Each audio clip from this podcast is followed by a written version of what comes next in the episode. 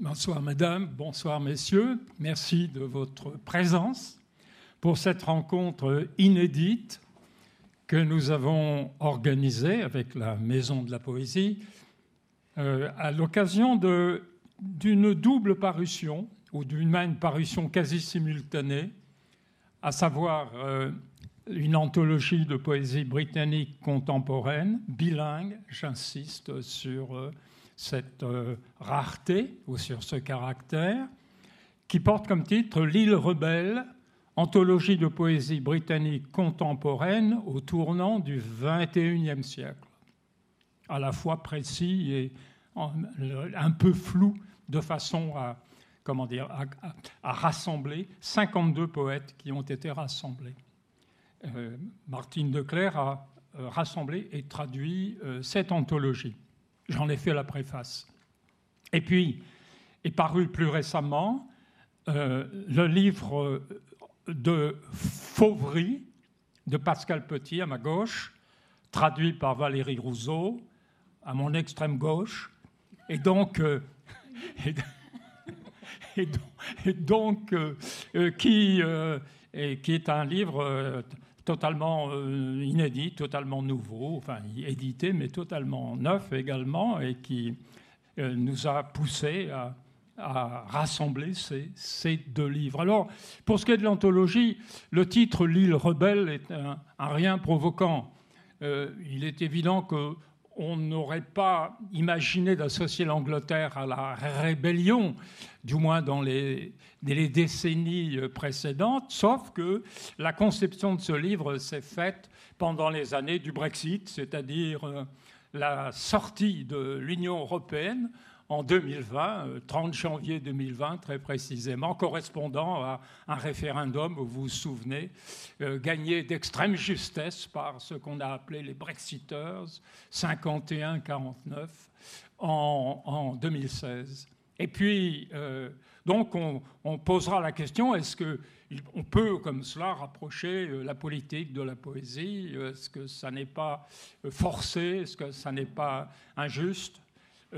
Pour ce qui concerne Fauvry, on se posera plusieurs questions. Je poserai des questions à ma voisine. Mais euh, pourquoi euh, un titre français pour, une, pour un poème anglais? Donc, c'est un des mystères, une des énigmes qu'on élucidera. Alors, je vais présenter très brièvement les uns et les autres autour de moi. Donc, Pascal Petit. Euh, Pascal a la double nationalité, française et anglaise. Euh, mais elle vit essentiellement en Angleterre, euh, en Cornouailles, et euh, elle a écrit donc plusieurs livres.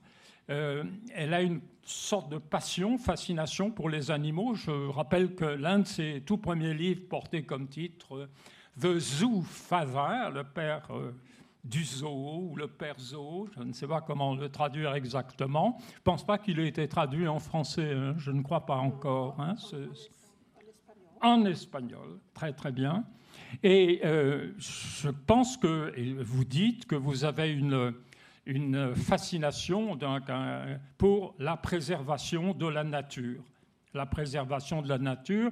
Et en 2017, si je ne me trompe pas, vous avez publié un livre qui s'appelle Mama Amazonica. Et vous avez effectué plusieurs voyages en Amazonie. Et donc peut-être que vous nous pourrez nous parler de, cela. Voilà. Stephen Romer, qui est en face de moi, est le plus français des poètes britanniques, je ne crois pas me tromper. D'une part, il a enseigné et enseigne encore. Pour la dernière année, m'a-t-il dit, c'est un secret que je trahis, à l'université de Tours. Et euh, il a par ailleurs traduit, euh, beaucoup traduit les poètes français euh, en anglais, et pas n'importe lesquels, Yves Bonnefoy, Philippe Jacotet, Jacques Dupin, etc., etc. Et il a publié, il a deux livres qui ont été publiés en français. Le premier, Tribu, auquel a participé, à la traduction duquel a participé Valérie Rousseau, et le second qui est paru au bruit du temps, et qui est disponible, sera disponible à l'entrée, qui devant vous, qui s'appelle le fauteuil jaune, 2021, je crois, euh, tant que je sache. Et puis. Traduction de Gilles C'est ça, Gilles Ortlib, avec Gilles Ortlib. Très bien, merci de le, citer également. Je dois retenir tout ça dans ma mémoire, euh, un tout petit peu vacillante.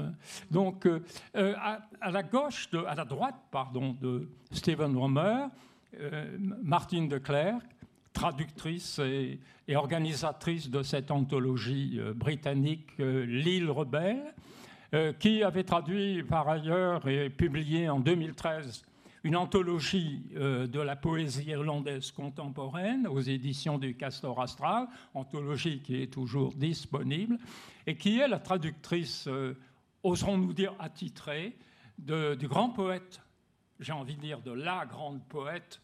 Euh, on, ne s'y perd, je ne sais pas très bien comment dire, j'aborde le, nom de poétesse.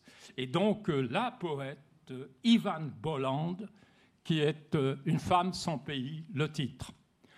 Et puis Valérie Rousseau, poète de tout premier plan dans la poésie française contemporaine, qui a traduit euh, par ailleurs, donc essentiellement Sylvia Plath, la américano-anglaise, qui a traduit Ted Hughes. Nous avons été réunis ensemble dans un livre chez Gallimard les poèmes complets de, non pas complets, c'est choisi de, Ted Hughes, et euh, qui euh, donc euh, a publié en 2012 Vrouze, en 2015 Va où aux éditions de la Table Ronde. Voilà, je crois avoir fait le tour. aussi rapidement, aussi brièvement, mais de façon sinon exhaustive, du moins favorable de vous tous. Alors, nous allons procéder de la façon suivante. Je demande d'abord à Pascal Petit euh, de se diriger vers le micro de gauche à gauche, parce que les Anglais roulent à gauche, et donc euh, on les met là-bas. Et les Français sont à droite. Valérie, tu vas lire le français. Voilà. Vous allez lire deux, deux poèmes. Nous sommes d'accord sur ça Ou bien vous lisez les deux à la fin? Vous les lisez au début? En fait, on doit en lire oui, 2 plus 5, ça fait 3. Donc vous en lisez un maintenant et deux après la série de la batterie de questions que je vais vous poser.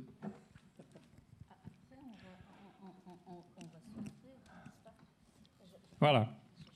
Ce sont des extraits du livre Fauvery. Bonjour tout le monde. Je suis ravie d'être ici à la Maison de la Poésie. Je vais lire le premier poème de Fauvery. Arrival of the Electric Eel. Each time I open it, I feel like a Matzes girl handed a parcel at the end of her seclusion. My face pierced by jaguar whiskers to make me brave. I know what's inside, that I must unwrap the envelope of leaves until all that's left, squirming in my hands, is an electric eel. The positive head, the negative tail, the rows of batteries under the skin, the small, almost blind eyes. The day turns murky again I'm wading through the bottom of my life when my father's letter arrives and keeps on arriving. The charged fibers of paper against my shaking fingers, the thin electroplates of ink. The messenger drags me up to the surface to gulp air, then flicks its anal fin. Never before has a letter been so heavy, growing to two meters in my room. The address, the phone number, then the numbness. I know you must be surprised, it says, but I will die soon and want to make contact. Réception de l'anguille électrique. À chaque fois, je, me sens comme la jeune fille Matsé qui reçoit un paquet après sa réclusion, le visage percé de moustaches de jaguar pour m'encourager. Je sais ce que contient la lettre, qu'il me faut ouvrir l'enveloppe et, feuille à feuille, n'avoir plus entre les mains que l'ultime contorsion d'une anguille électrique.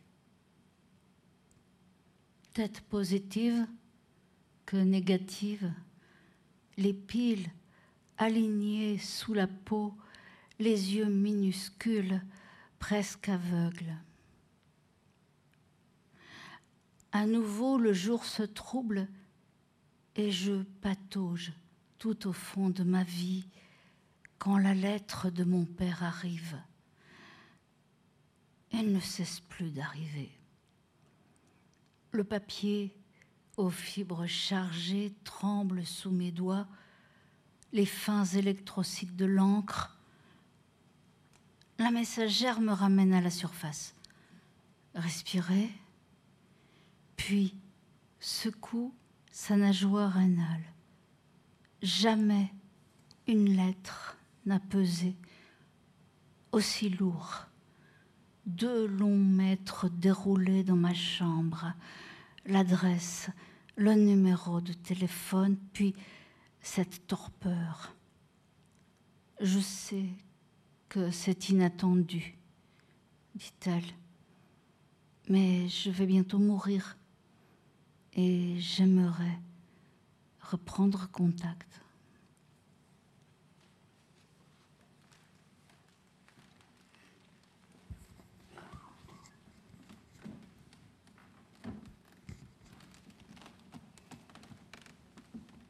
Alors, je vais poser d'abord mes questions à Valérie et ensuite à Pascal. Euh, Valérie, peux-tu nous dire euh, ce qui t'a, comment dire, amené euh, à, traduire ce, recueil de Pascal Qu'est-ce qui t'a attiré, si je puis dire, dans, ce recueil? En, fait, j'ai tous les livres de Pascal chez moi. Et il se trouve que je l'ai découverte grâce à Susan Wicks, qui a traduit mes poèmes. Et Sue m'a offert euh, The Zoo Father, un livre de Pascal. Et, ensuite, moi, je me suis, acheté les autres, livres. Et, puis, euh, un jour, euh, Pascal a été invité par euh, la Maison de la Poésie, cette maison hein, de Paris, et le British Council. Et il fallait euh, quelqu'un pour traduire cinq ou six poèmes pour la soirée. Et, ils ont demandé à, à Pascal si elle avait une idée de, qui pourrait traduire. Et, elle m'a nommé. Et, elle a fait le plus beau compliment qu'on puisse faire à quelqu'un qui fait de la traduction. Elle a dit She's my dream translator. Et, euh, ensuite, je ne me suis pas arrêtée à juste quatre ou cinq poèmes. J'ai continué dans mon coin hein, à, traduire euh, les poèmes de Pascal. Euh, voilà que que, Jean-Yves Jean Roseau a publié par la suite euh, en toute confiance. Voilà, c'est pour Pascal, c'est comment dire C'est pas, euh, je veux pas me mettre en avant parce que je, je me sens euh, privilégiée d'avoir été choisie par euh, une poète de, de, une des plus belles poètes qui soit. Quoi. Bon, poète, poétesse, hein, on emploie le mot qu'on veut, mais c'est que, en fait, euh, c'était très difficile à traduire. C'était vraiment très difficile d'être à la. Question. Tu devances ma dernière Alors je question. me tais. pardon, hein, Jacques. Si tu veux bien. Je euh, pardon. Je alors, est-ce que tu serais d'accord avec euh, une intuition que j'ai, qui vaut ce qu'elle vaut, mais toi qui as traduit Sylvia Plath, euh, j'y vois, et Tedious, j'y vois quelque chose de commun. Il y a une sorte d'affinité, si, je puis dire. Je, pose la question à, Valérie. Euh, j'ai lu dans l'anthologie, et je ne l'avais pas fait attention au premier abord, le poème qu'a consacré Anne Stevenson, euh, biographe et américaine aussi à l'origine, comme amie de Sylvia Plath.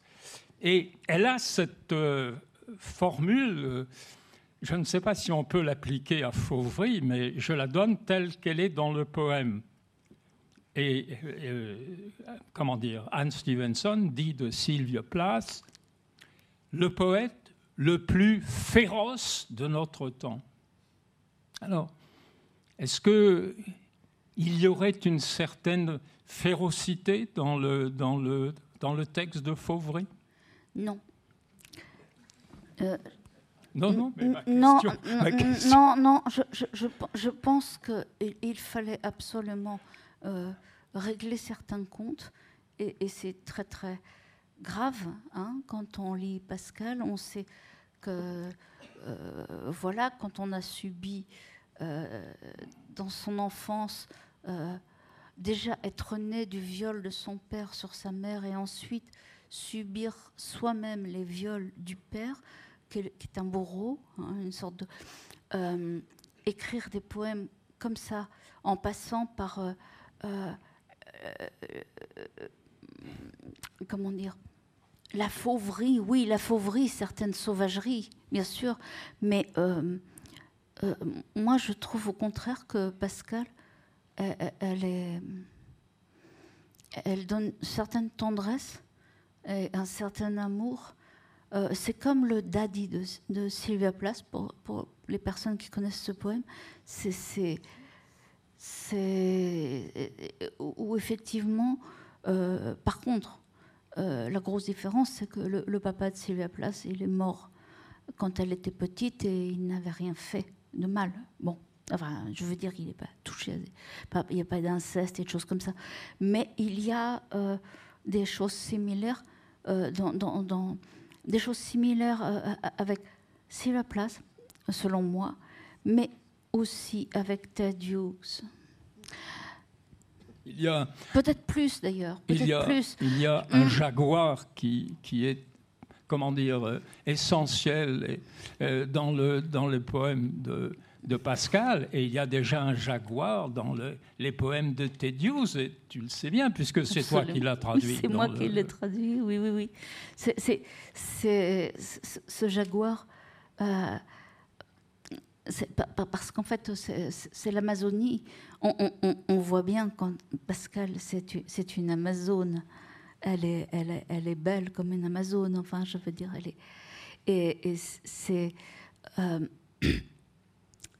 parce qu'on on dit panthère noire, mais quand il s'agit euh, de l'Amazonie, on dit plus panthère, on dit jaguar. Hein et euh, c'est euh, moi-même, j'ai adopté un, petit chat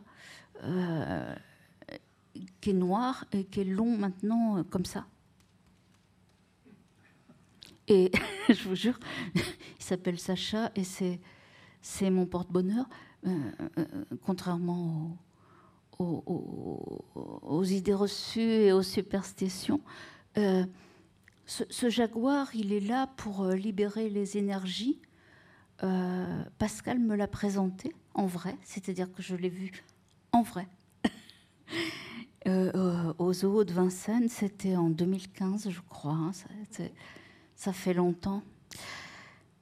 Il porte le nom d'Aramis. Et, en plus, il s'appelle Aramis, donc euh, bon, bon, ma foi, c'est pas, ils, pas... Ils ne sont pas quatre, mais donc euh, non, c'est un seul jaguar. il existe en un seul exemplaire celui-là. C'est vraiment, euh, il, est. si vous avez, en fait, moi sans Pascal, j'aurais jamais rencontré Aramis parce que je j'aime pas tout ce qui est. Enfin, dans, dans, dans, dans ma petite tête, un, zoo voulait dire une prison. Puis Pascal, m'a expliqué qu'en fait, c'était pas un zoo vraiment, c'était protéger euh, des espèces en voie de disparition à cause de l'espèce humaine. hein. donc, elle m'a expliqué beaucoup de choses et qui ont fait que. euh, et elle m'a appris à ne plus avoir peur des girafes. Je dois beaucoup à Pascal. Voilà, mais j'ai oublié ta question, Jacques, euh, depuis. Je- Est-ce que, autre question, comment dire, est-ce que tu as été sensible, j'imagine que oui, euh, à l'écriture extraordinairement énergique de Pascal Bien sûr.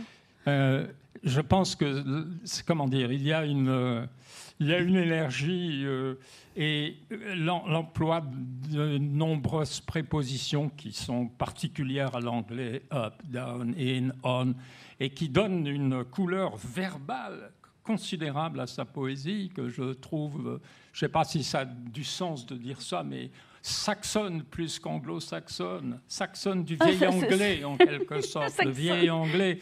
Et donc, euh, j'imagine que toi, tu, dans le fond, qui a une poésie euh, assez similaire, tu as dû être sensible à cette langue. Oui, tout de suite. Tout de suite, mais j'ai- été sensible au, à la- à- à- au- en fait, euh, j'étais surtout sensible, peut-être, alors bien sûr à la langue, parce que c'est ce qui m'intéresse le plus en fait. C'est quand Paul Valéry dit l'hésitation prolongée entre le son et le sens. Moi, c'est le son. C'est clairement le son. C'est-à-dire, je choisis un mot pour ses sonorités. Mais ça ne veut pas dire que je ne tiens pas compte du sens. Et pour Pascal, je, l'ai lu comme ça. J'ai lu comme ça et je me suis dit, c'est des, des symphonies, c'est de la- c'est- presque euh, du Bach en poésie. Et, euh, je veux dire, Jean-Sébastien Bach. Oui, oui, on a bien compris. Non, parce qu'en fait, quand, quand, quand j'ai- Quand tu dis bac, ce n'est pas toujours Non, parce qu'en fait, quand on écoute euh, France Musique, ils disent Bach. prononce à l'allemande. Moi, Et, euh, surtout, c'est que ça veut dire le ruisseau. Ça me plaît beaucoup. Oui, complètement. Et, et j'ai encore oublié la question. Ne t'inquiète pas. Euh, donc, J'ai des petits problèmes. J'ai fait un, un- On a- un micro AVC. euh, Ah, et- et ah. c'est- non, moi je le dis parce que Dieu pas. un- merci, il était micro. Oui, oui. Non, mais en vrai, je, je sens les, les répercussions. Écoute, je peux te rassurer, euh, moi qui suis ton aîné par euh, une vingtaine d'années, euh, euh, la mémoire est ce qui part en premier, euh, la mémoire et les jambes. Et donc, euh, effectivement, tu vois, ça- et on ça- court derrière sa mémoire, avec de moins en moins d'habitude. Donc, euh, euh, bon, euh, Et, honnêtement, Jacques, moi, moi, la, la chose qui m'importe, c'est que le, le public français, les, les lecteurs français lisent Pascal parce que c'est quelqu'un qui n'existe qu'en un seul exemplaire et on peut pas dire ça de tout le monde. C'est pas euh, non non mais il y a tellement de poèmes qui il y a tellement de trucs, c'est tout pareil. on s'ennuie. On- on, euh, je, je reste poli. J'ai failli dire on s'emmerde, et puis je me suis dit non, quand même, on est bah, à tu la, l'as dit, tu l'as dit. on, est, on est à la maison dit. de la poésie de Paris, quand même, c'est un lieu important. Donc c'était- Voilà. et, et- et Pascal, euh, c'est une vraie, elle fait pas semblant. Donc, donc euh, voilà. Si, Je- je- si tu veux bien, on va lui poser des questions à elle maintenant, à Pascal. Merci de ton Absolument, je lui, intervention. je lui passe le micro. Merci de ton intervention. Euh, Pascal, Oh, oui, euh, merci, comment Valérie. dire, Merci. Valérie l'a l'a dit, euh, d'une voix, comment dire, douce, et- mais euh, votre livre euh, parle de- de- de- d'un sujet euh, douloureux euh, et d'actualité. Il y a énormément de films, de livres qui sont sortis depuis quelque temps et qui parlent de l'inceste euh, et l'inceste paternel. Alors, la question qui vient tout de suite à l'esprit, c'est, j'imagine que cela a dû être un, un voyage difficile et douloureux à travers votre mémoire et vos souvenirs. Ah bon, merci. Euh, C'était douloureux euh, à voir mon père. Je ne l'ai pas vu depuis 35 ans. Il a disparu. Et j'ai décou- découvert qu'il habite Paris. Il habitait Paris. Et je venais souvent pour le voir. Mon frère ne ferait, il, ne voulait pas faire ça. Mais moi, je le fais. Et je, ne pouvais pas écrire au sujet de, lui.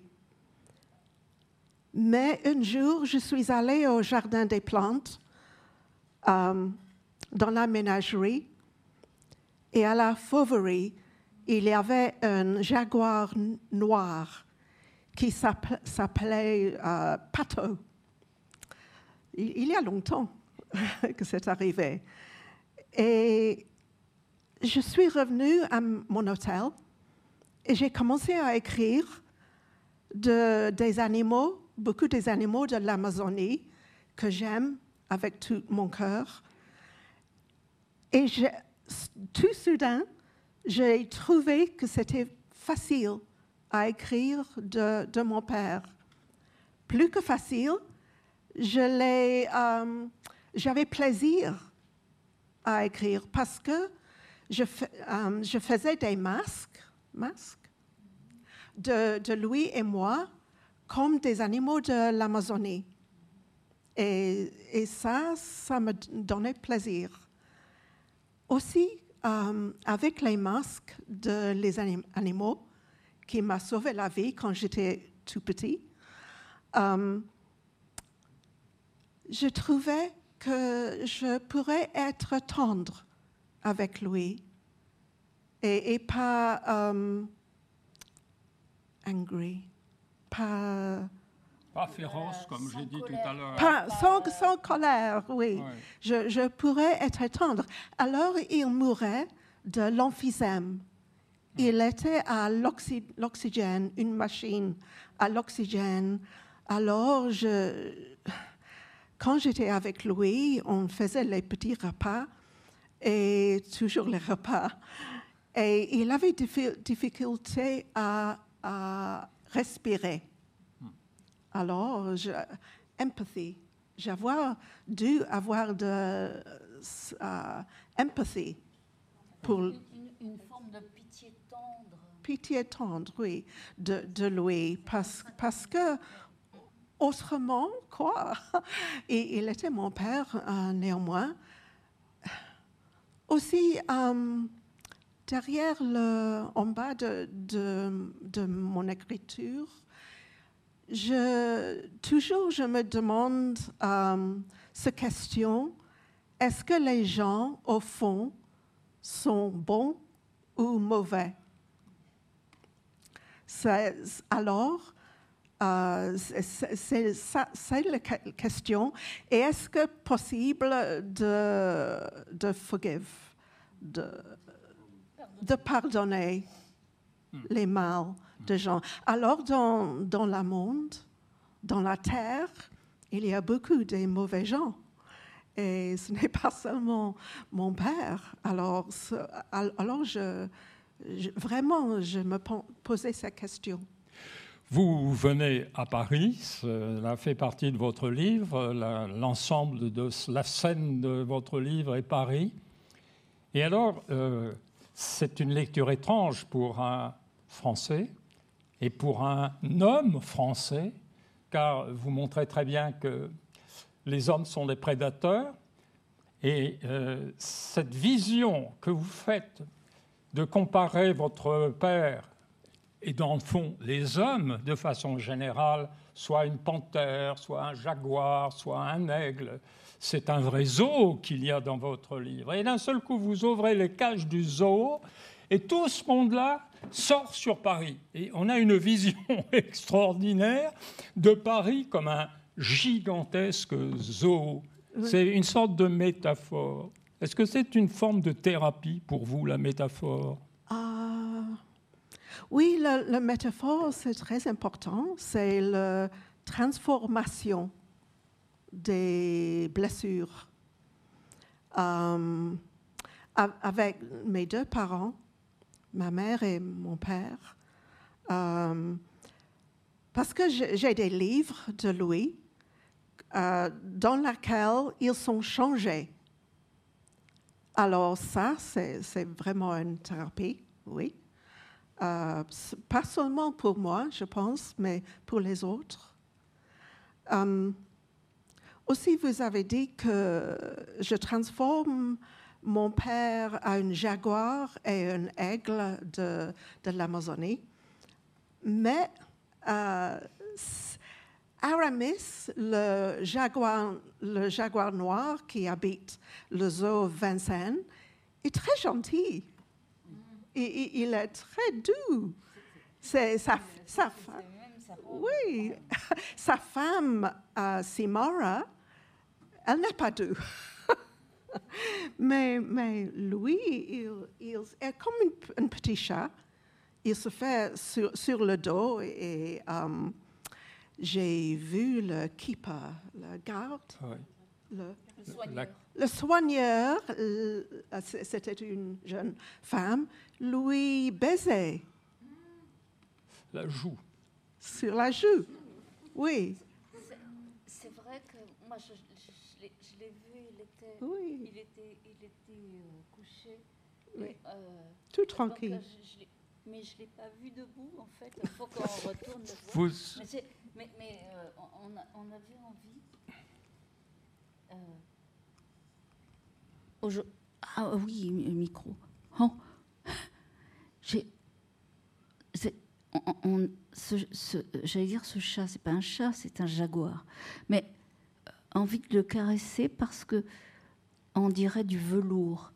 Et aujourd'hui, le petit chat que j'ai adopté, euh, par chance, c'était pas. Je sais pas si Anne est dans la salle. Si tu es dans la salle, Anne, je fais signe à la fin de la.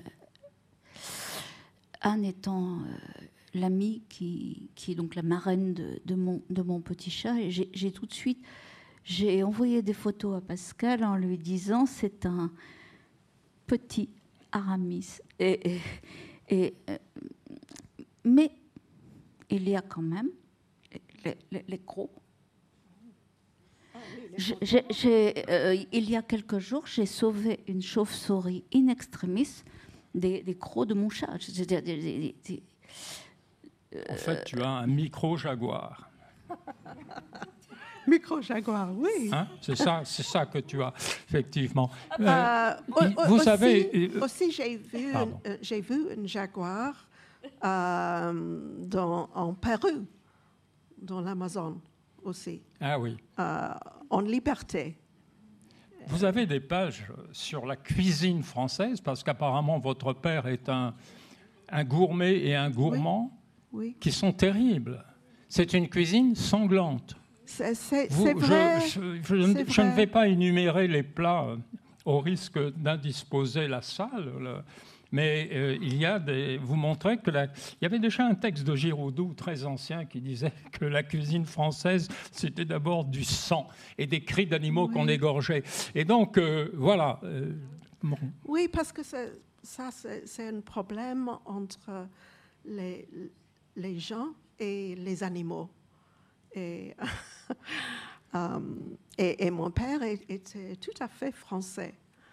Euh, Et, C'est pas la peine d'ajouter autre chose. non, Cela, cela suffit comme ça. J'ai une dernière question. j'étais j'étais de- devenue un végétarien. mais, mais encore plus, mais, mais, mais parce que j'ai appris toutes les choses de, de- qui arrivent les animaux en, en- en France. Et mais, mais aussi euh, autre part, bien sûr. Mais c'est un problème dans le monde que nous, nous fait disparition de- des animaux. Est-ce que, dernière question, euh, Pascal, euh, est-ce que vous avez choisi l'anglais au lieu du français? On peut comprendre pourquoi, d'une certaine manière, mais aussi parce qu'il y avait plus de fauverie dans la langue anglaise Ah. que dans le français. Ah, le, titre, c'est le titre, Fauvery, c'est, le cœur de ma vie le fauverie au Jardin des Plantes, à, la ménagerie. Et je retourne là chaque jour, pour, euh, surtout pour voir les grands chats. Et euh, je n'ai pas choisi d'écrire en anglais Mhm. parce que j'étais élève- élevée en, Oui. en Pays, de, Pays de Galles, au Pays de Galles, par ma grand-mère indienne. Et je n'ai pas, eu de, ch- de choix. Mais je pense qu'il y a de, de euh, euh, dans la, la langue en français parce que il y a l'anglo-saxon, le saxon, les, les, euh, les mots courts. Anglais, Et en direct. anglais, en anglais, dans En la langue anglais. anglaise, oui. Oui, en anglais, il y a les mots euh, plus animaux que peut-être que Oui, français. oui, Oui, voilà. c'est ça. l'héritage Guillaume de, Conquérant. Bon, et Oui. comme tu dis, euh, vous lisez euh, à nouveau des poèmes? Ah oui de Fauvray? De, de, en plus. Oui, oui, et d'autres. C'est ça.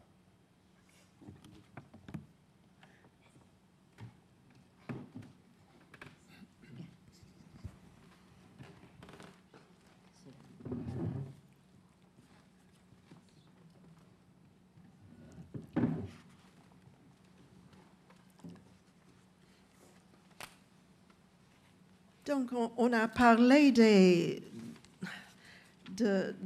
de, mon père être un était un gourmet. Et dans ce poème ici, il mange un petit oiseau, ortolan. Ortolan. When the doctor says it's just a matter of weeks, my father arranges to have a chef brought in with an ortolan still singing in its cage. It's been blinded for a month, fattened on maize. Father watches while Armagnac is poured in a bowl and the bird plunged in and drowned. He thinks that death will be like this a singing in the dark, then the pop of a few last bubbles while the olive gold feathers of his body are plucked, his feet snapped off. Eight minutes he waits while the bunting roasts. Then it's rushed sizzling to his lips, a white napkin draped over his head to envelope him in vapors. The whole singer in his mouth, every hot note. The crispy fat melts. The bones are crunchy as hazelnuts. When the bitter organs burst on his tongue in a bouquet of ambrosia, he can taste his entire life. Heather from the Kabili Mountains, Marseille's salt air, lavender from Provence. He's flying through high clouds to his nesting ground. Five years he's been confined to this small room, grown thinner despite the oxygen rich tubes, his lungs burning around the mute songbird of his heart. Ortolan. Quand le docteur dit qu'il n'en a plus que pour quelques semaines, mon père s'arrange pour faire venir un chef cuisinier avec un ortolan qui chante dans sa cage. On lui a crevé les yeux il y a un mois. On l'a engraissé au maïs. Père regarde verser l'armagnac dans un bol, puis y noyer l'oiseau. Il pense que la mort arrivera ainsi, un chant dans le noir, avant le pop et quelques bulles ultimes, pendant que l'on plume l'olive et l'or de son corps, brise net ses pattes. Huit minutes durant, il attend que rôtisse le bruant, vite porté grésillant à ses lèvres, une serviette blanche nouée autour de sa tête pour l'envelopper de vapeur, l'oiseau chanteur tout entier dans sa bouche, chaque note brûlante. La graisse croquante fond, les os croustillent comme des noisettes. Quand explose sur sa langue, en un bouquet d'ambroisie, les âpres organes, il savoure sa vie entière, la bruyère des montagnes de Kabylie, l'air salé de Marseille, la lavande de Provence. Il vole à travers de hauts nuages jusqu'à son ciel natal. Cinq ans qu'il vit confiné dans cette petite chambre, qu'il maigrit malgré les tubes d'oxygène abondants, ses poumons se consumant autour du chant d'oiseaux muets de son cœur. Merci, Valérie. You're welcome. Aussi que la fauverie, j'aime tellement le Notre-Dame de Paris et surtout la grande cloche Emmanuel. Emmanuel. In the last days, after all he said and didn't say, his iron tongue resting in the open bell of his mouth, the belfry of his face asleep. I climbed the spiral steps of the tower, up the steep steps of the bell cage to the bourdon the great bumblebee, Emmanuel.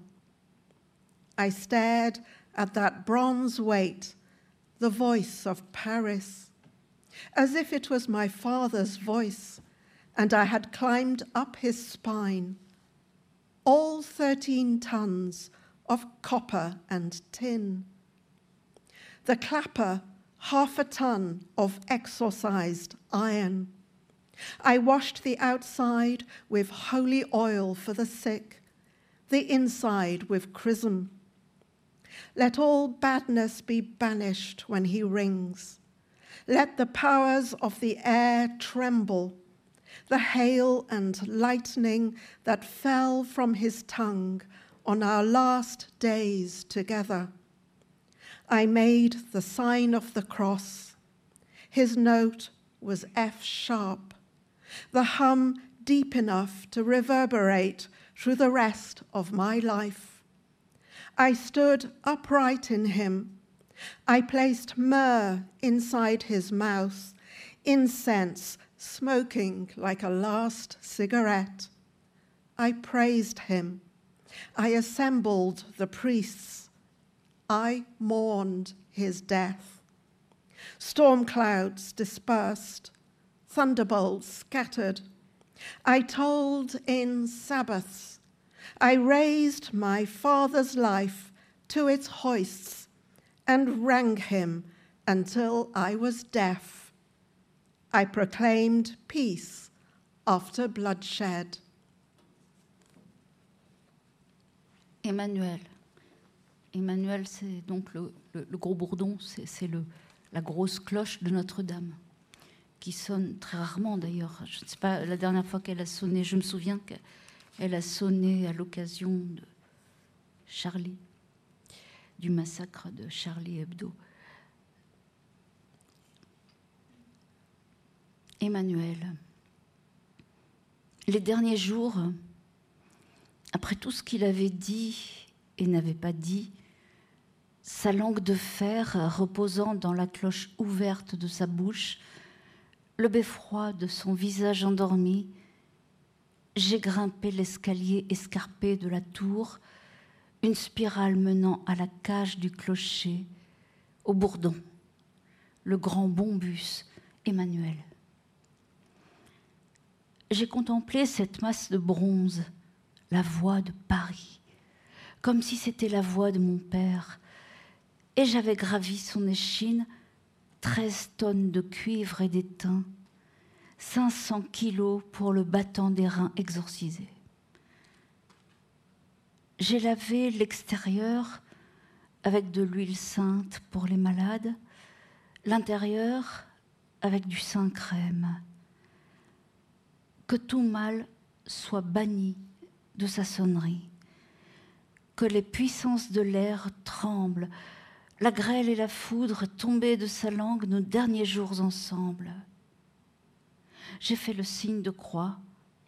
Sa note était un fa dièse, vibrant assez profondément pour résonner en moi le reste de ma vie. Debout, me tenant droite en lui, j'ai déposé de la myrrhe dans sa bouche, de l'encens fumant comme une dernière cigarette. Je l'ai loué, j'ai rassemblé les prêtres, j'ai pleuré sa mort. Les nuages se sont dispersés, le tonnerre s'est dissipé. J'y ai fait retentir des sabbats.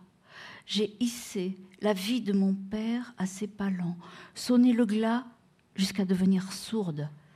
J'ai déclaré la paix après le carnage.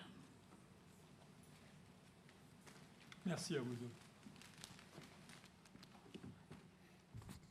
Steven.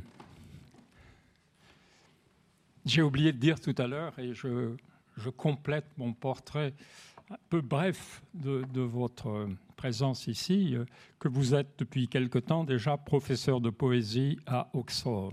Et donc vous commutez, vous êtes un des rares commutants entre la France et l'Angleterre, euh, Brexit nonobstant.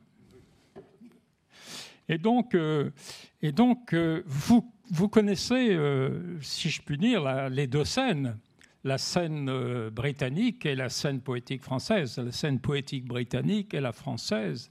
Est-ce que, est que vous, vous êtes tenté de faire des comparaisons quelquefois, de nous dire ce qui est différent, de ce qui est radicalement différent, de ce qui euh, se ressemble finalement? Oh, je, ne fais que ça. Tout le temps, tout le temps. C'est un un peu mon métier, Jacques. Euh, oui, c'est un gros sujet. J'ai Écoutez, j'ai commencé, je vais commencer avec deux Hugh, parce que c'est Hugh, c'est bon, c'est tout à fait un autre, une autre ambiance. Euh, c'est difficile à suivre ces deux-là. Donc voilà, tout à fait autre chose. Euh, je commence avec W.H. Auden, qui est un grand poète euh, oxfordien aussi, qui fait des Cleverhues. C'est une espèce de limerick, mais pas un limerick. C'est... Oui, bah, des limericks, il n'y a pas de traduction. Des petits, c'est des, ce sont des petits jeux d'esprit qu'on fait autour d'une bombe porto euh, à la fumée des cigares. Dans le temps, plus maintenant.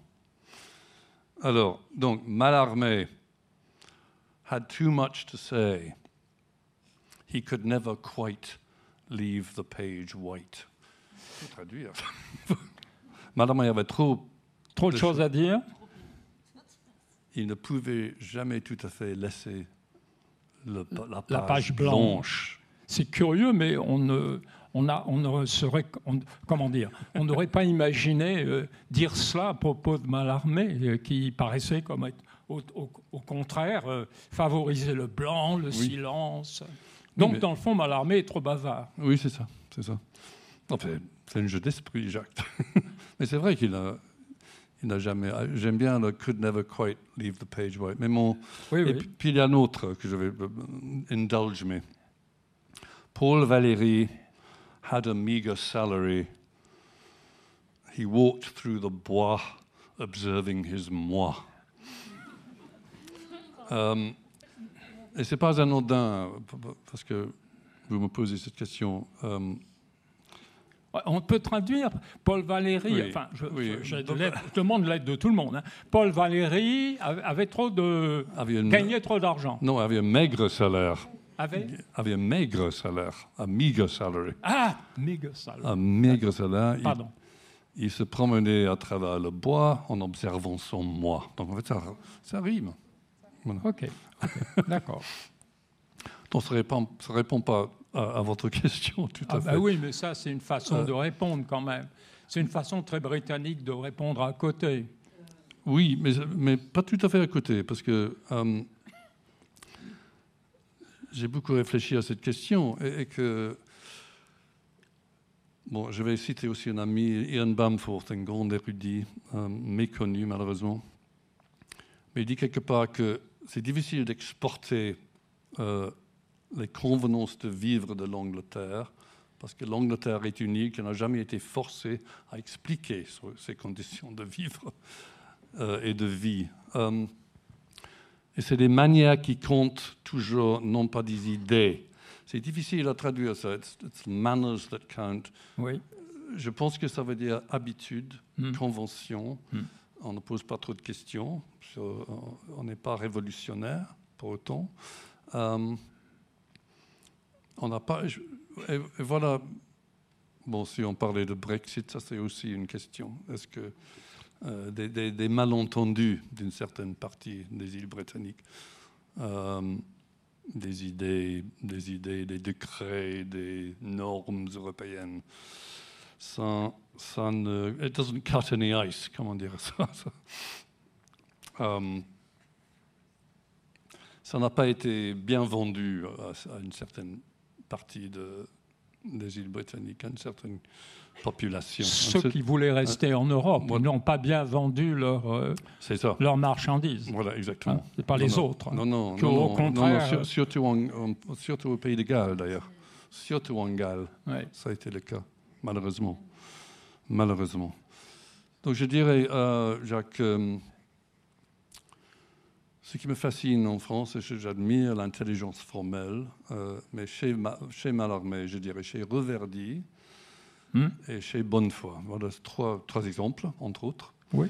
Mais c'est cette habitude de faire des prescriptions de ce que la poésie doit être. Hmm. Il faut limiter le vocabulaire, ça vient peut-être de Racine. Oui, c'est bien. Euh, euh, par exemple, Reverdy, c'est un poète que j'estime, mais il dit quelque part euh, il ne faut pas avoir de réminiscence livresque, de, déco. Bon, ça c'est moi comme poète rayé de la carte tout de suite, parce que je travaille avec, dans un sens, les échos littéraires. Ça, et ça c'est aussi la grande différence entre Eliot et Reverdy, par exemple.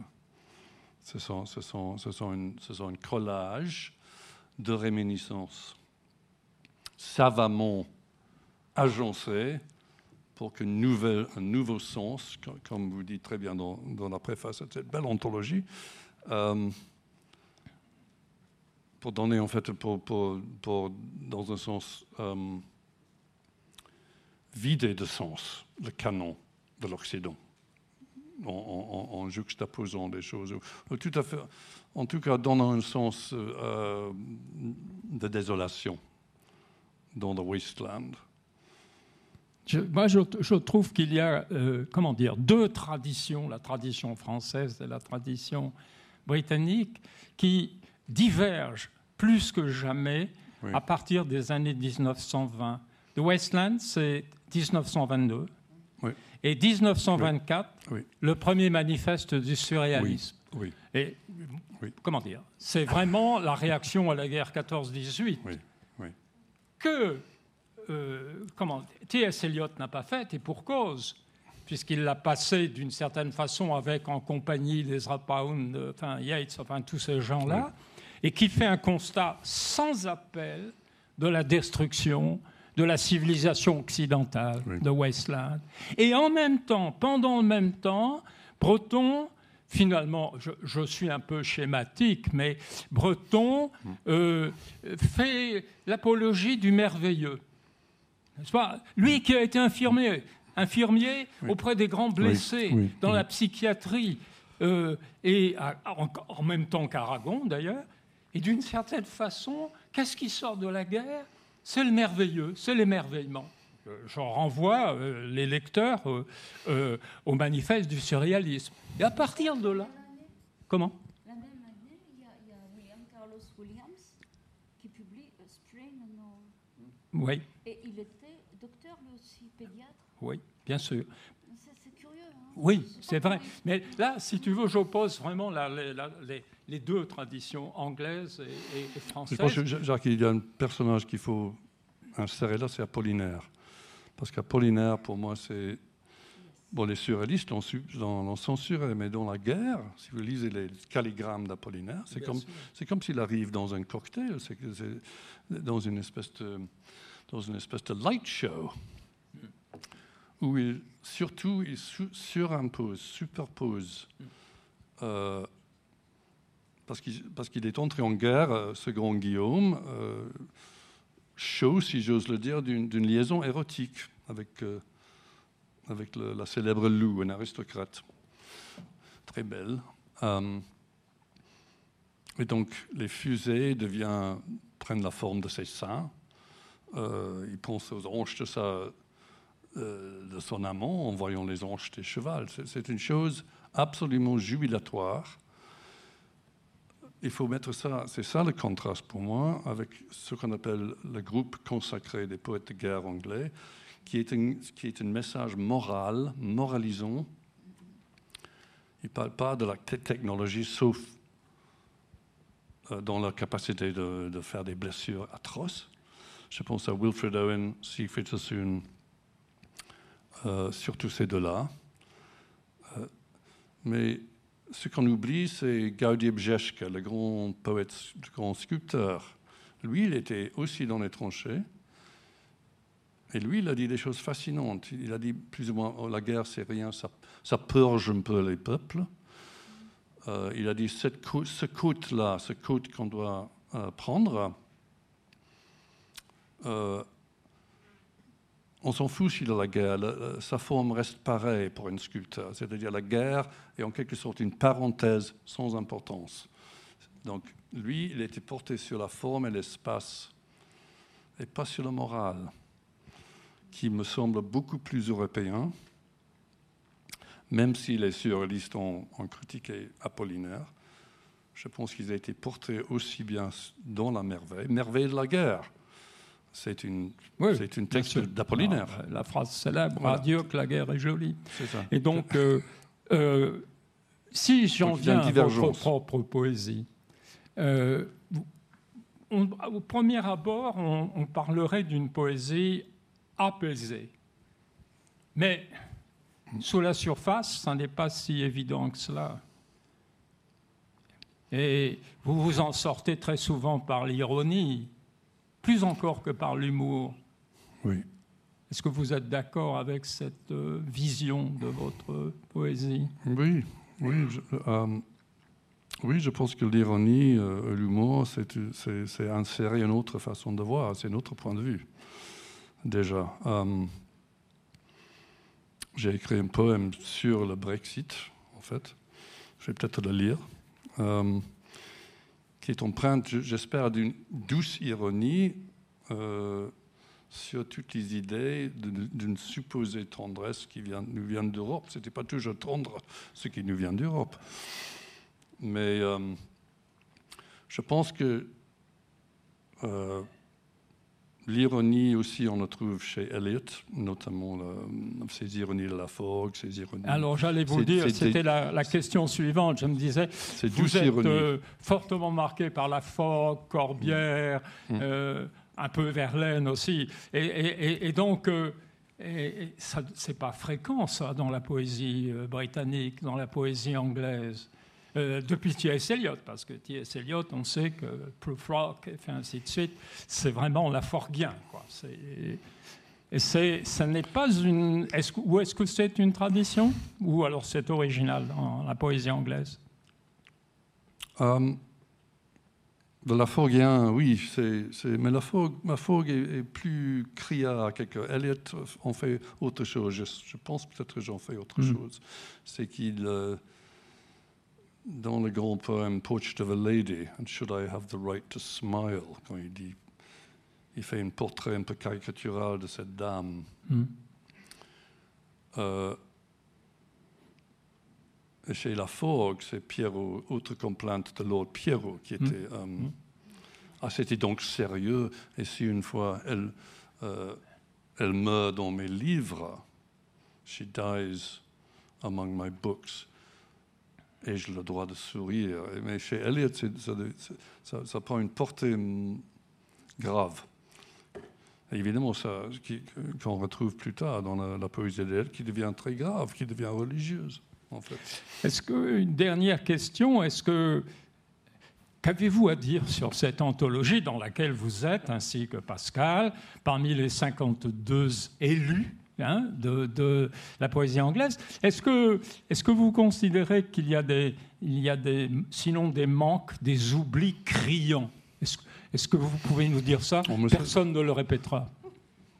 Mais non, écoutez, d'abord, c'est merveilleux cette anthologie. Et je compte remercier Martine qui avait énormément de. et vous aussi, Jacques. Une- pour moi, c'est tombé des nues. Je savais, il y avait, paraît-il, certaines personnes qui étaient dans le secret. Moi, je, ne l'étais pas. De, cette anthologie qui, qui vous a pris des années. Pour moi, c'est une, une, une biopsie en fait très précise d'un certain moment, peut-être Pascal serait d'accord, où en fait, euh, je suis étonné, émerveillé par l'inclusion. Au contraire, ce sont les, les inclusions. Je suis ravi que ça commence avec deux Européens, enfin de Hamburger et Tomlinson, le contraire des Little Englanders. Euh, et là, j'étais très content de voir ça.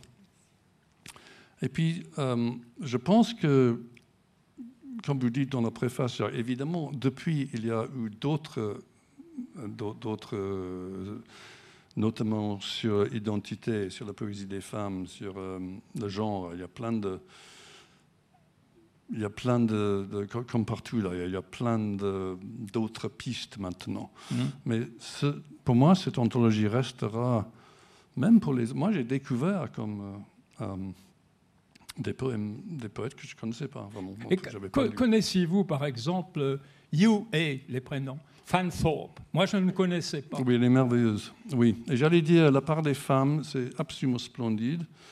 Euh, je trouve, je, je disais, c'est pas pour flatter Pascal, mais Pascal, Selima Hill, Joe Shapcott, euh, Penelope Shuttle, certains des, Ouais. des poètes les plus, plus puissantes de cette Oui, anthologie. Qui sont, il y a une belle phrase de Ted Hughes, naked voltage. Ils ont, comment dirais-je, l'électricité nue. On reçoit le, le jus. Les hommes, les hommes sont trop alambiqués. Sur- moi, je me sens alambiqué. Euh, mais cette naked voltage, c'est merveilleux dans, dans- dans notamment ces poètes-là. Donc, félicitations. Est-ce que vous pouvez nous lire euh, deux poèmes vous-même Et Valérie lira le français? Oui, oui. On le fait de suite alors. Euh, il y a le, il y a le studio et, et le, Extrait du fauteuil jaune sur les 352.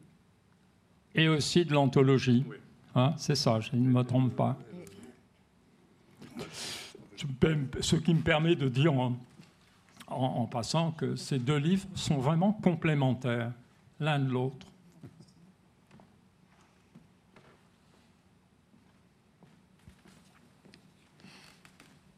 Je tiens à remercier encore Martine pour cette belle traduction de ce poème.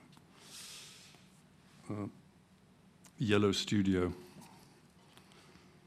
Vuillard's studio, Chateau des Clés. The corner is hard to judge where the paintings and the painting are pinned on the yellow wall. The mise en abîme will be the end of me. In this gleaming institute of donors, this imperial temple raised from the muck and blood of the stockyards, out of hog squeal and cost efficient slaughter. At the end of Millennium Park, where the towers crowd and crane in an ogre's silver egg, the concentration of capital in a cunning device.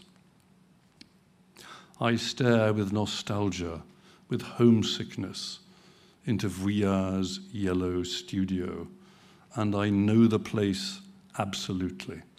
It is that humane heaven of drapes and turpentine where I shall at last lie down on the lumpy mattress with the stripy bedspread below the little skylight, my sweet autarkic rest. L'atelier jaune. L'atelier de Vuillard, château des Clés. Difficile d'apprécier le coin où sont accrochés sur le mur jaune les tableaux dans le tableau. Cette mise en abîme finira par avoir ma peau. Dans l'étincelant institut des donateurs, temple impérial, s'élevant sur la crasse et le sang des parcs à bétail, des ports aux cris perçants et de l'abattage rentable au bout du parc du millénaire où grouillent les gratte-ciels dans un œuf d'ogre argenté, concentration de capital dans un objet malin. Je regarde avec nostalgie et mal du pays l'intérieur de l'atelier jaune de Vuillard, car ce lieu, je le connais parfaitement. Ce havre paisible de tentures et de térébenthines où je pourrais enfin m'allonger sur le matelas défoncé et le dessus de lit à rayures sous la petite lucarne, doux repos de mon autarcie. Merci. Deuxième poème que je vais lire sort du ce beau livre de Le fauteuil jaune, qui est paru en 2021. Et là, c'est sur les soins de, dans la traduction de, du bruit du ton et euh, sous la traduction de Gilles Ortlieb et Antoine Jacotet. Et là, c'est un poème, on parlait Brexit, évidemment, l'ombre de Brexit nous hante. Et là, c'est un poème que j'avais écrit dans une brasserie à Oxford où j'y vais souvent, qui, qui me donne le sens d'être en France parfois. Euh, il y a les mêmes tables ou quelque chose. Il y a une... Et euh, il s'appelle If We Leave, mais malheureusement, maintenant, c'est une... maintenant. Now we have left. But if we leave, à ce moment-là, c'était, c'était, c'était juste avant la décision funeste. If we leave, will the white sun fall quite in this way, shining on stone and the dormant vine, mon petit coin sous les vignes, in the eerie heat of an English February? Now, is a grey fog fallen back to occlude the subtler influence, the tendering sun that had touched at last our blockish utilitarian shore. Traces might remain, the geometry of coffee cup and glass and sunlight on a rickety marble topped tripod. Still life with thought and yellow reclam notice book. Si on devait partir,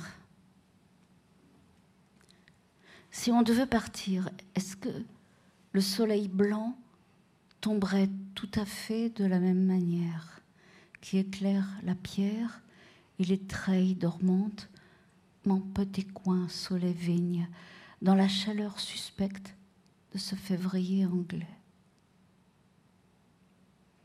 Aujourd'hui, c'est toute une chape grise qui s'abat à nouveau pour occulter l'apport subtil, l'offrande soleilleuse qui avait fini par atteindre nos rivages obtus, utilitaristes. Il en resterait peut-être des traces, la géométrie d'une tasse à café et d'un verre et d'un rayon de soleil sur un guéridon bancal avec sa tablette de marbre, nature morte avec pensée, et le petit carnet jaune, notice-bourg de réclame.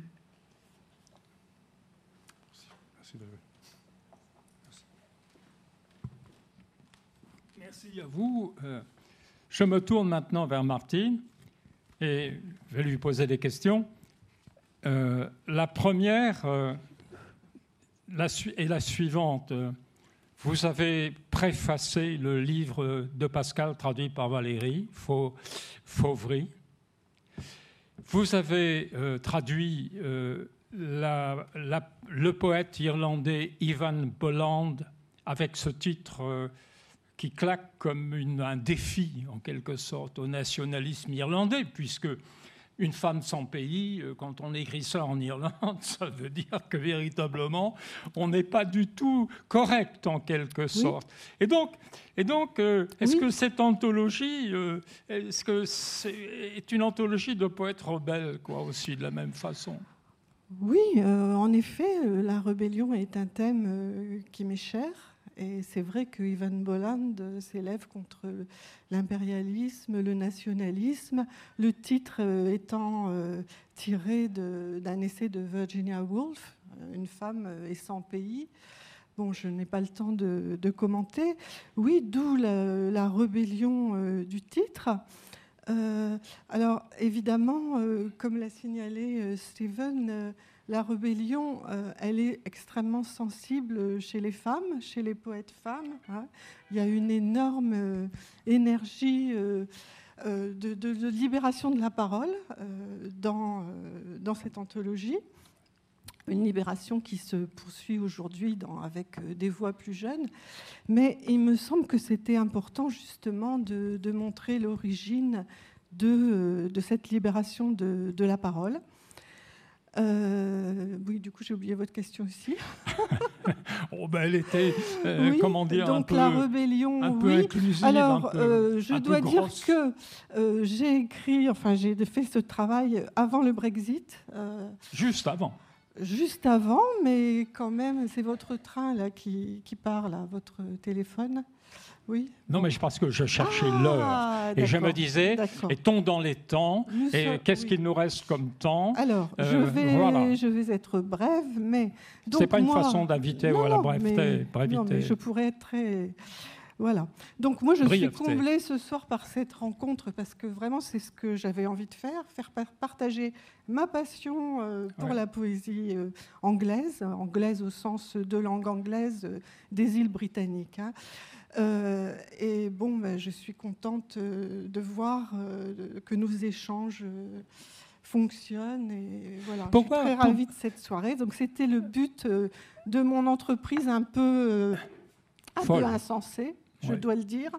Mais bon, je trouve que tout ce qui est insensé, finalement, a une vertu. Et ben, je suis contente que ça se soit concrétisé dans, dans ce livre et puis aussi dans des rencontres.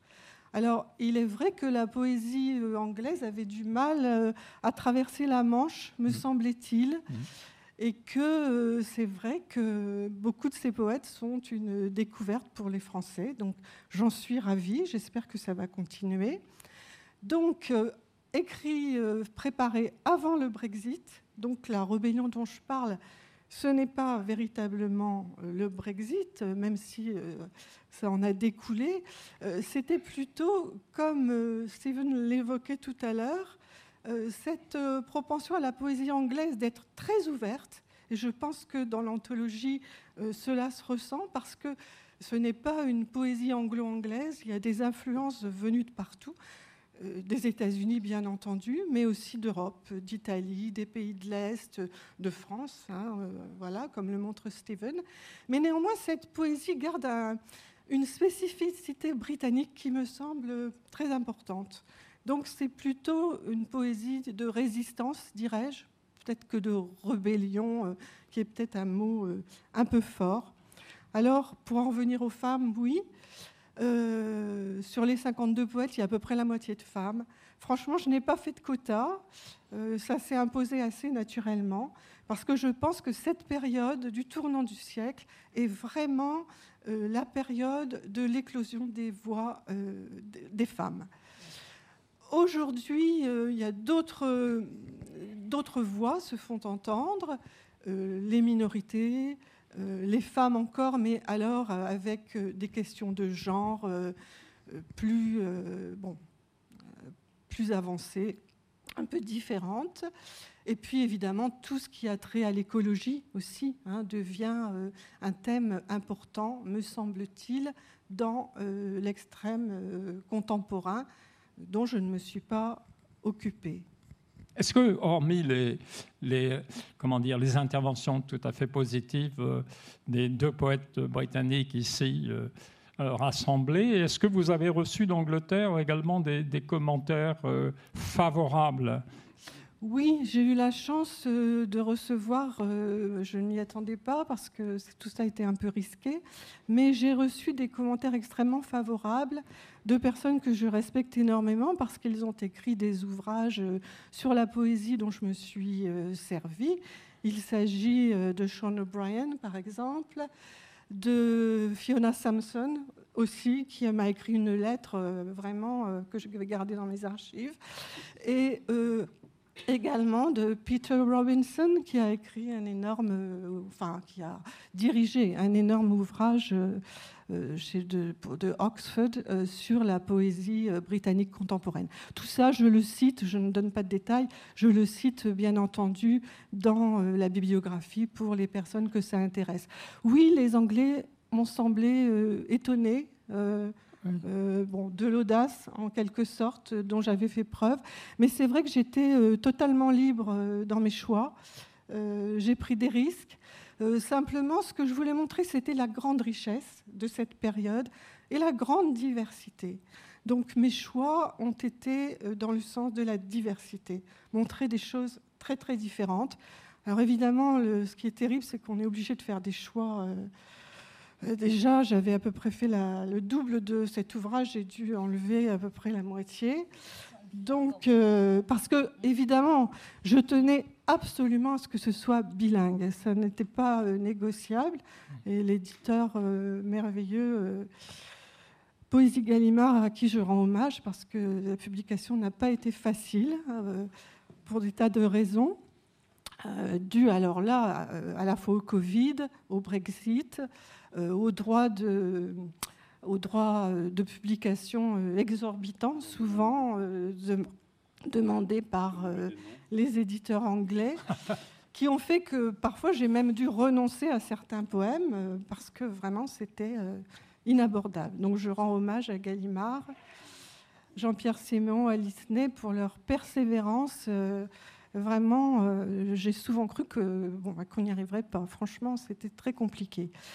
Donc euh, oui, euh, diversité, euh, c'était le maître mot. bien sûr, j'aurais aimé mettre davantage de poètes, mais bon, c'était impossible pour des raisons évidentes de place. C'est déjà une grosse anthologie. C'est une anthologie qui, à, mes yeux...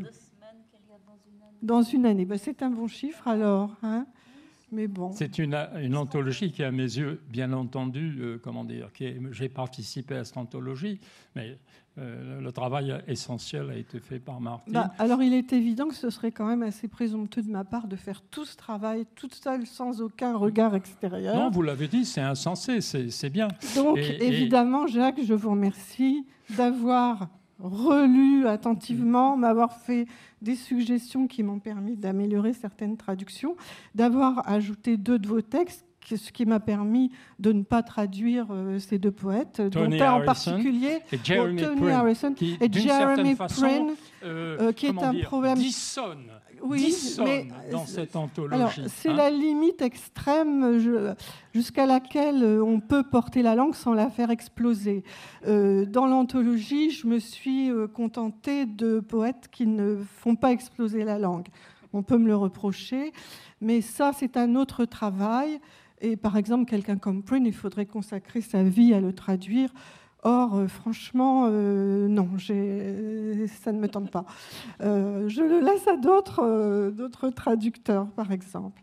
Et donc, et puis de m'avoir fait cette merveilleuse préface. Et voilà, donc je tenais à vous en, à vous en remercier publiquement. Merci à vous. Nous allons terminer donc cette présentation, cette séance, par les lectures en anglais et en français de cinq extraits, puisque nous sommes cinq, de l'anthologie.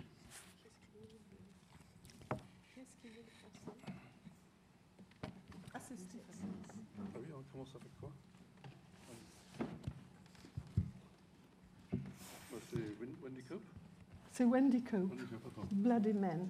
What, what page? Ah oui, Bloody Men. Okay.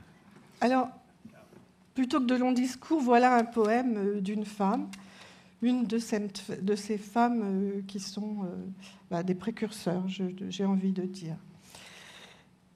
Foutus hommes. Ces foutus hommes sont comme les foutus bus. On attend parfois près d'une année, et dès que l'un s'approche de votre arrêt, on en voit deux ou trois autres se pointer. On les regarde faire clignoter leurs signaux, vous proposez de monter. On essaie bien de lire leur destination. On n'a pas beaucoup de temps pour se décider. Si on se trompe, pas question de faire demi-tour. Si on saute en route, on risque de rester planté à regarder défiler les voitures, les taxis, les poids lourds, avec les minutes, les heures, les jours. Bloody men. Bloody men are like bloody buses. You wait for about a year, and as soon as one approaches your stop, two or three others appear. You look at them flashing their indicators, offering you a ride. You're trying to read the destinations. You haven't much time to decide. If you make a mistake, there is no turning back.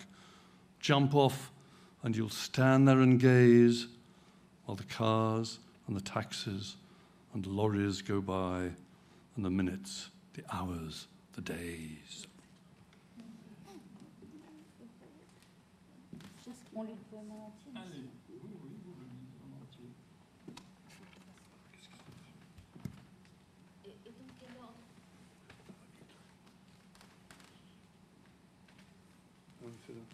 Commencer.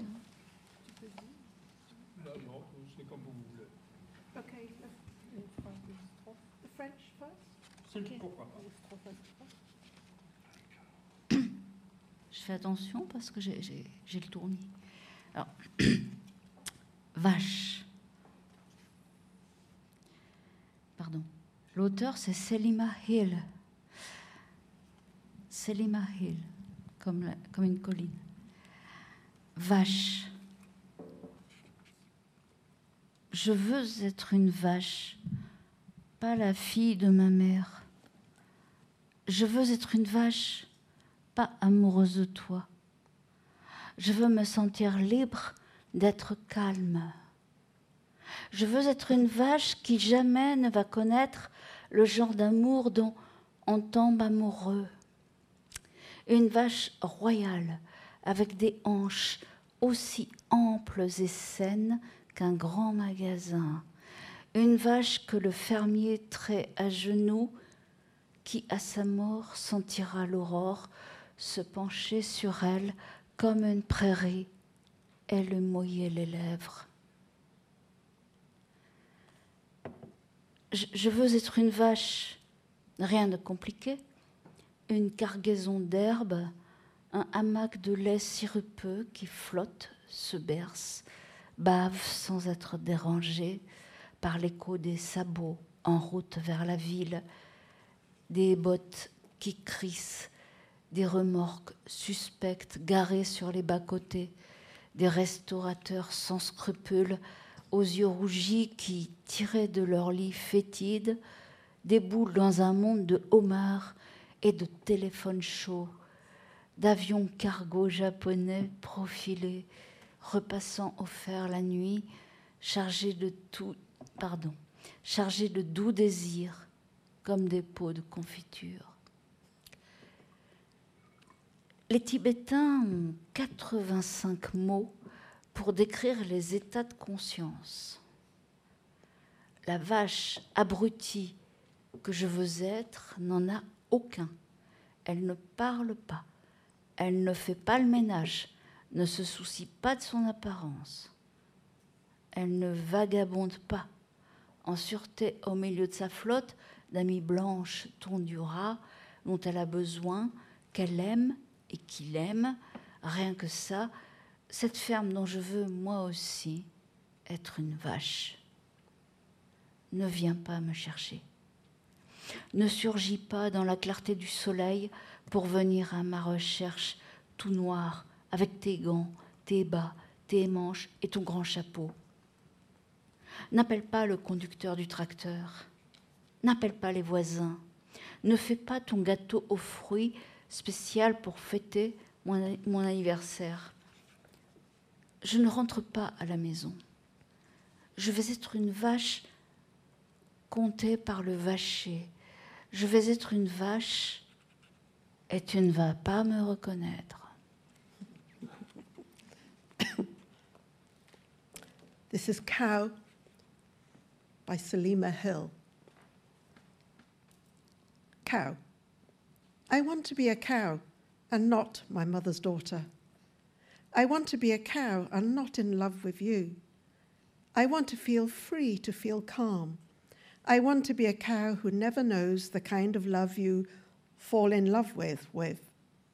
A queenly cow with hips as big and sound as a department store a cow the farmer milks on bended knee, who when she dies will feel dawn bending over her like lawn to wet her lips.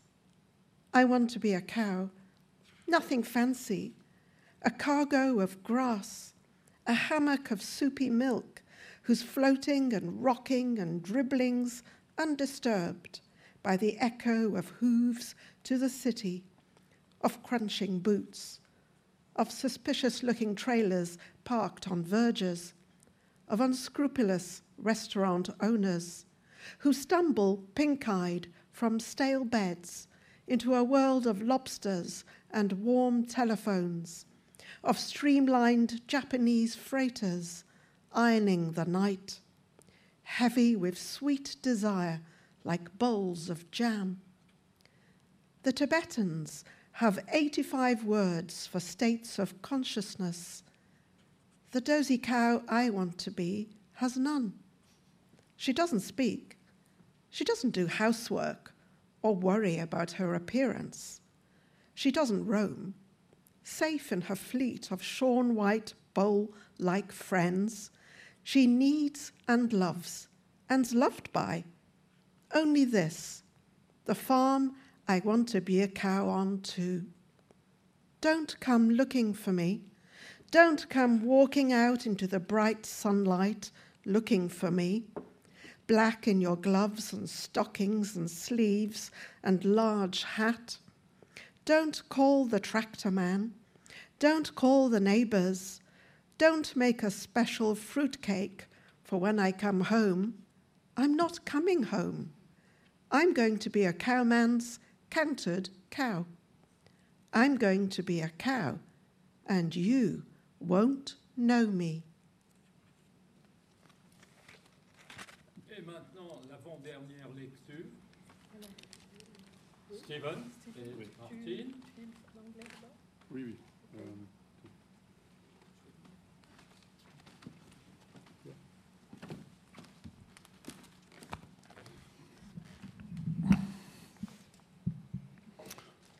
So I'll read the English. This is by un poète rare, um, en fait le, le, compagnon de Wendy Cope pour l'anecdote, uh, Lachlan McKinnon. Um, C'est un, un, garçon uh, très touchant. Uh, small hours. Somebody has been reading Book of the Week, but the radio's off. I've heard the gale warning for the sea south of us, rain runs caressingly down the outside walls of every room. Yesterday, two printed death announcements arrested me. The first for a man rich in honours who had made a 101. The second, right above it, for a child who fell asleep on her first day. The rain quickens and falters quickens. Grief gusts around us in stories we shall never know. To report on the dreadful with an unflinching voice, is that poetry? To say, life is terrible, man a morass of contradictions? Or to move like a person of leisure, of dreamt of leisure, from long curtained rooms to the bright, thriving garden, ordered as we should have it? Muse, all you want is a few words that will say how it was for us at 1 a.m. on a Wednesday morning so clearly that a thousand years may hear. Petit jour. Quelqu'un vient de lire le livre de la semaine, mais la radio s'est tue. J'ai entendu la vie de tempête en mer, au sud de chez nous. La pluie ruisselle, caressant les murs extérieurs de chaque pièce. Hier, dans la presse, deux avis mortuaires m'ont alerté. Le premier, celui d'un homme comblé d'honneur, parvenu à 101 ans. Le second, juste au-dessus, celui d'une enfant, endormie dès le premier jour. La pluie, bat plus vite, hésite, s'accélère. La douleur déferle autour de nous, dans des histoires dont nous ne saurons jamais rien. Rendre compte de l'horreur d'une voix imperturbable, est-ce cela la poésie? Dire que la vie est terrible, l'homme englué dans ses contradictions? Ou bien est-ce passer oisif dans une oisiveté de rêve, de pièces ornées de longs rideaux, un lumineux et florissant jardin, ordonné à souhait. Muse, il te suffira de quelques mots pour dire ce qu'il en fut de nous, un mercredi à une heure du matin, assez clairement, pour que mille ans l'entendent.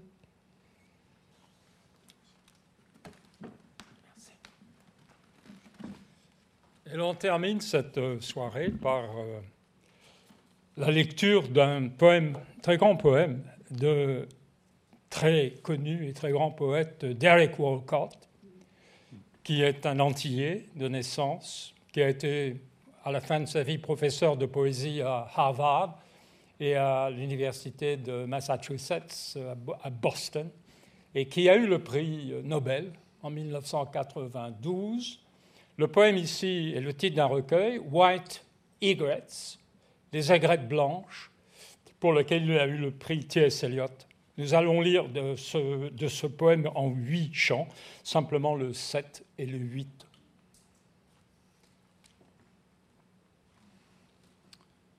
Je suppose que le, Joseph, Jacques, c'est Joseph Brodsky dans ce poème, non? Je pense que c'est Joseph Brodsky. Il parle de Joseph. Joseph Brodsky. Oui, oui, c'est Brodsky. Autre prix Nobel. Autre prix Nobel. With the leisure of a leaf falling in the forest, pale yellow spinning against a green, my ending. Soon it will be the dry season, the hills will rust, the egrets dip their necks undulant, bending, stabbing at worms and grubs after the rain. Sometimes erect as bowling pins they stand, as strips of cotton wool peel from the mountains. Then, when they move gawkily, they move this hand with their feet, splayed fingers, their darting necks.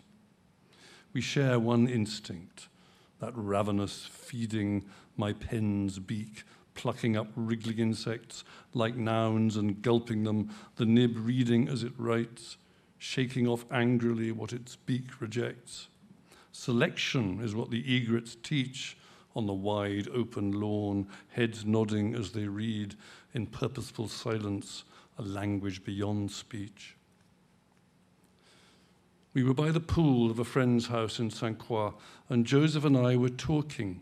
He stopped the talk on this visit I had hoped that he would enjoy to point out with a gasp, not still or stalking, but fixed in the great fruit tree, a sight that shook him like something out of Bosch, he said. The huge bird was suddenly there perhaps the same one that took him, a sepulchral egret or heron. The unutterable word was always with us, like Eumaeus, a third companion. And what got him, who loved snow, what brought it on, was that the bird was such a spectral white. Now, when at noon or evening on the lawn the egrets soar together in noiseless flight, or tack like a regatta, the sea green grass. They are seraphic souls, as Joseph was. avec la lenteur d'une feuille qui tombe dans la forêt, jaune pâle tourbillonnant sur fond vert. Ainsi sera ma fin. Bientôt viendra la saison sèche, les collines roussiront, les aigrettes ploieront leurs coups ondulants, se baissant pour viser vers et laves après la pluie, quelquefois raides comme des quilles immobiles parmi les floches de coton arrachées à la montagne. Puis, lorsqu'elles bougeront leurs pattes aux doigts écartés, leurs coups élancés gauchement, elles feront se mouvoir ma main. Nous avons un instinct en commun, la même voracité. Le bec de mon stylo picore ces insectes grouillant les noms avant de les engloutir. Ma plume lit à mesure qu'elle écrit, secouant rageusement ce que son bec rejette. La sélection, voilà ce qu'enseignent les aigrettes. Sur le gazon grand ouvert, hochant la tête cependant qu'elles lisent dans un silence avisé, une langue d'au-delà la parole. Nous étions, Joseph et moi, chez les amis à Sainte-Croix, en train de parler près de la piscine lors d'une visite dont j'avais espéré qu'elle lui ferait plaisir. Il s'arrêta net pour signaler, souffle coupé, une vision ni immobile, ni hostile, mais figée dans le grand arbre fruitier dont la vue l'ébranla comme sorti d'un tableau de poche, dit-il. L'énorme oiseau lui apparut soudainement, celui-là même peut-être qui l'emporta. Aigrette ou héron sépulcral. Tel Eumée, compagne entière, le mot imprononçable ne nous quittait plus, et ce qui le frappa, lui qui aimait la neige, la cause de son émoi était que l'oiseau fût d'un blanc si spectral. À présent, lorsque sur le gazon à midi ou le soir les aigrettes prennent leur essor en silence, ou virent comme une régate sur l'herbe vert marin, ce sont comme Joseph des âmes de séraphins.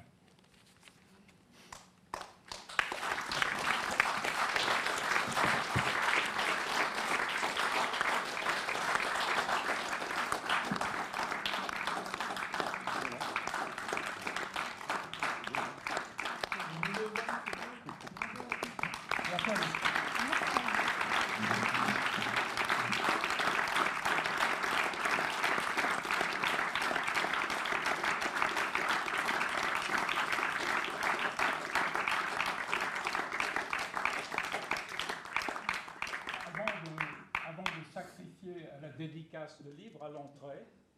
Euh, les livres des cinq euh, participants se trouvent là. Euh, y a-t-il des questions dans la salle et auxquelles nous répondrons très volontiers Oui? Oui, j'avais une petite question. D'abord, grand merci pour ces lectures et ces poèmes qui sont souvent très très émouvants. J'avais une question pour Pascal. Je suis désolé, mais il n'y a pas de micro. Ah oui, désolé, ah, on, peut vous, on peut vous en passer un. J'avais bon. une, question pour Pascal.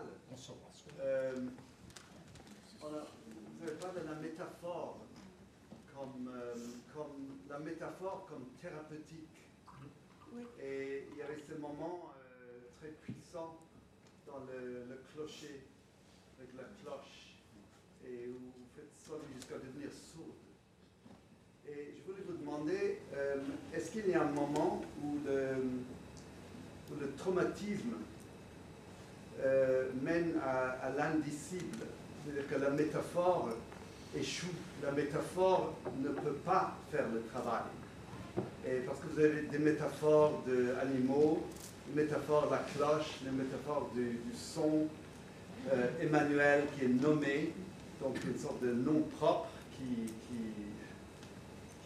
transcende la métaphore, non? Il a une sorte de métaphore de la métaphore. Mais est-ce qu'il y a un moment où il y a, la chose est indicible? Et comment est-ce que vous, si c'est le cas, comment est-ce que vous rendez l'indicible, euh, vous incorporez l'indicible dans votre poétique? Est-ce qu'il y a, où est la limite pour vous de ce qui est dissible par la métaphore? Est-ce qu'il y a une sorte de au-delà en creux dans votre poésie ou est-ce que tout est dit pour vous par la métaphore? Voilà, question de nous. Ok, merci. C'est difficile. C'est juste des questions.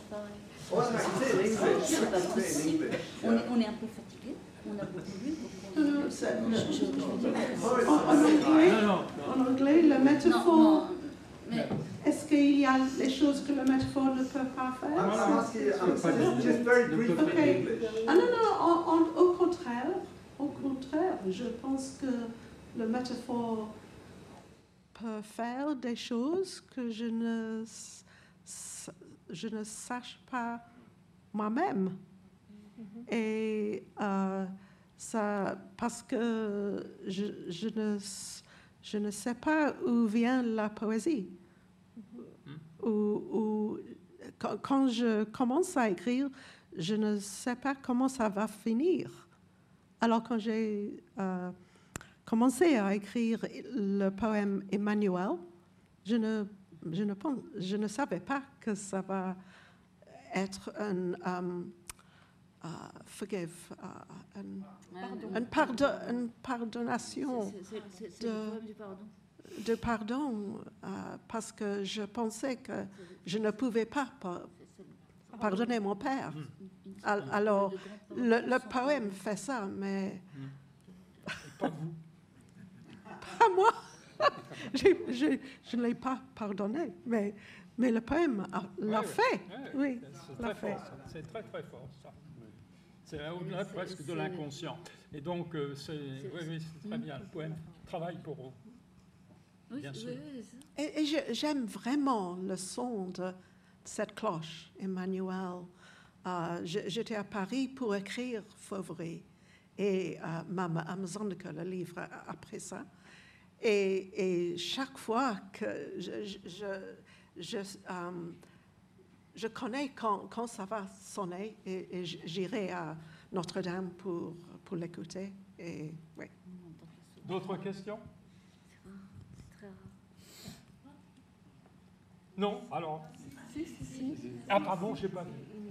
J'ai pas vu. Euh, moi j'ai une question pour l'anthologiste. Oui. Euh, je, évidemment, une anthologie c'est des choix. C'est euh, voilà. Euh, arbitraires ou en tout cas qui peuvent dessiner quelque chose, qui peuvent dessiner un paysage. Euh, alors c'est surprenant de voir euh, dans, dans l'anthologie, mais pourquoi pas. Mais, euh, mais du coup, est-ce que vous diriez, est-ce que vous seriez d'accord pour dire que l'anthologie que vous avez créée dessine un paysage, un paysage d'une tradition lyrique de la, poé- de la poésie britannique, par opposition à peut-être une poésie d'avant-garde, une poésie expérimentale. Oui, absolument. Euh, Il y a véritablement un renouveau du lyrisme à travers des voix extrêmement euh, différentes euh, dans cet ouvrage. La limite étant, comme je vous l'ai dit tout à l'heure, euh, l'éclatement de la langue, hein, dans ce que vous appelez peut-être avant-garde. Et là, ce Prince se situe à la limite. Euh, alors, bien entendu, c'est arbitraire, mais euh, évidemment, je me suis immergée euh, dans la poésie anglaise, dans les critiques. pour essayer de, de constituer un paysage qui ne correspond pas forcément à mes goûts personnels uniquement, hein, bien entendu. hein.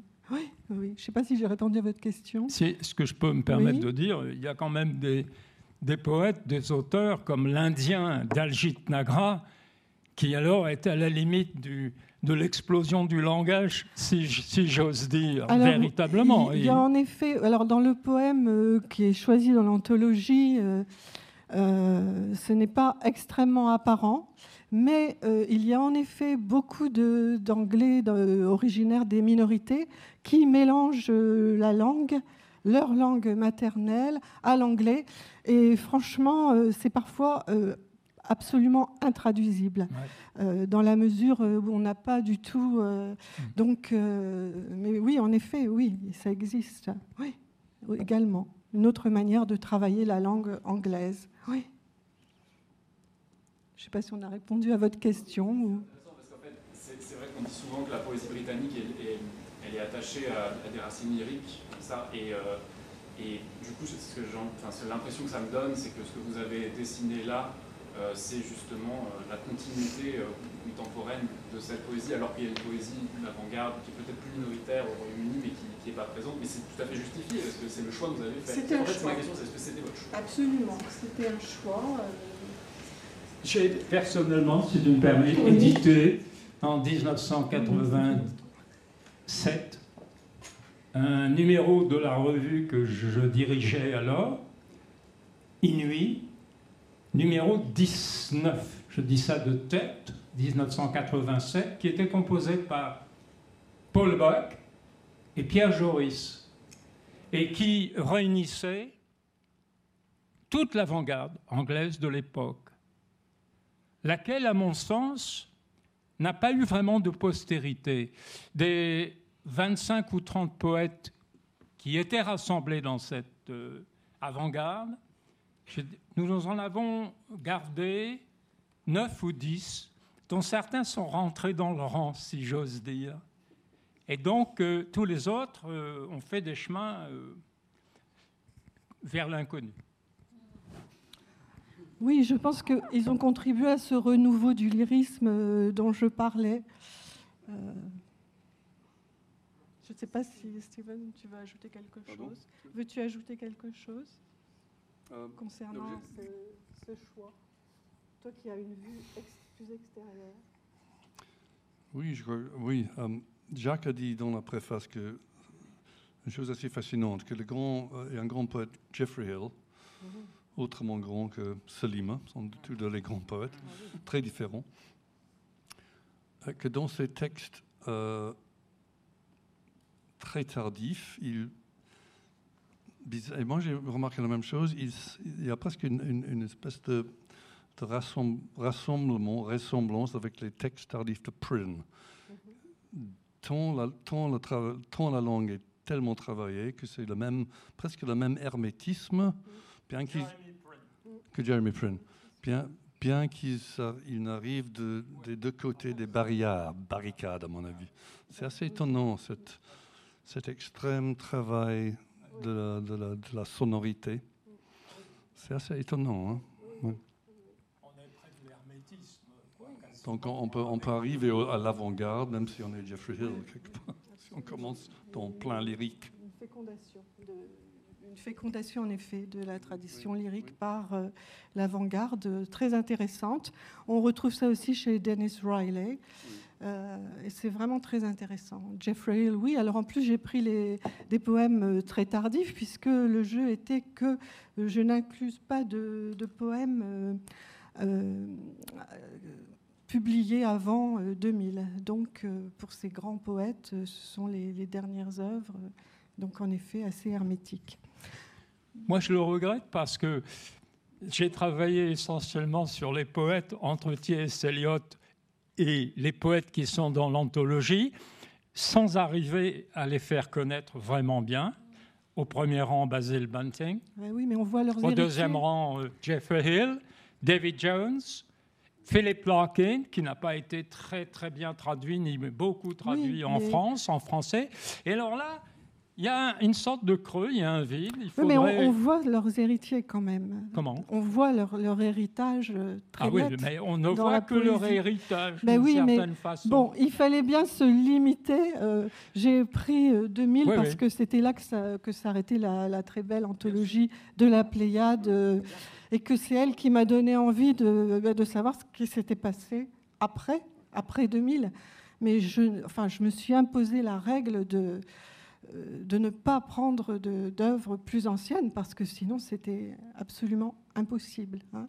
De la même manière, j'ai euh, exclu l'Irlande, même l'Irlande du Nord, hein, euh, qui fait partie du Royaume-Uni, qui a été traitée chez l'excellent éditeur Le Castor Astral en 2015.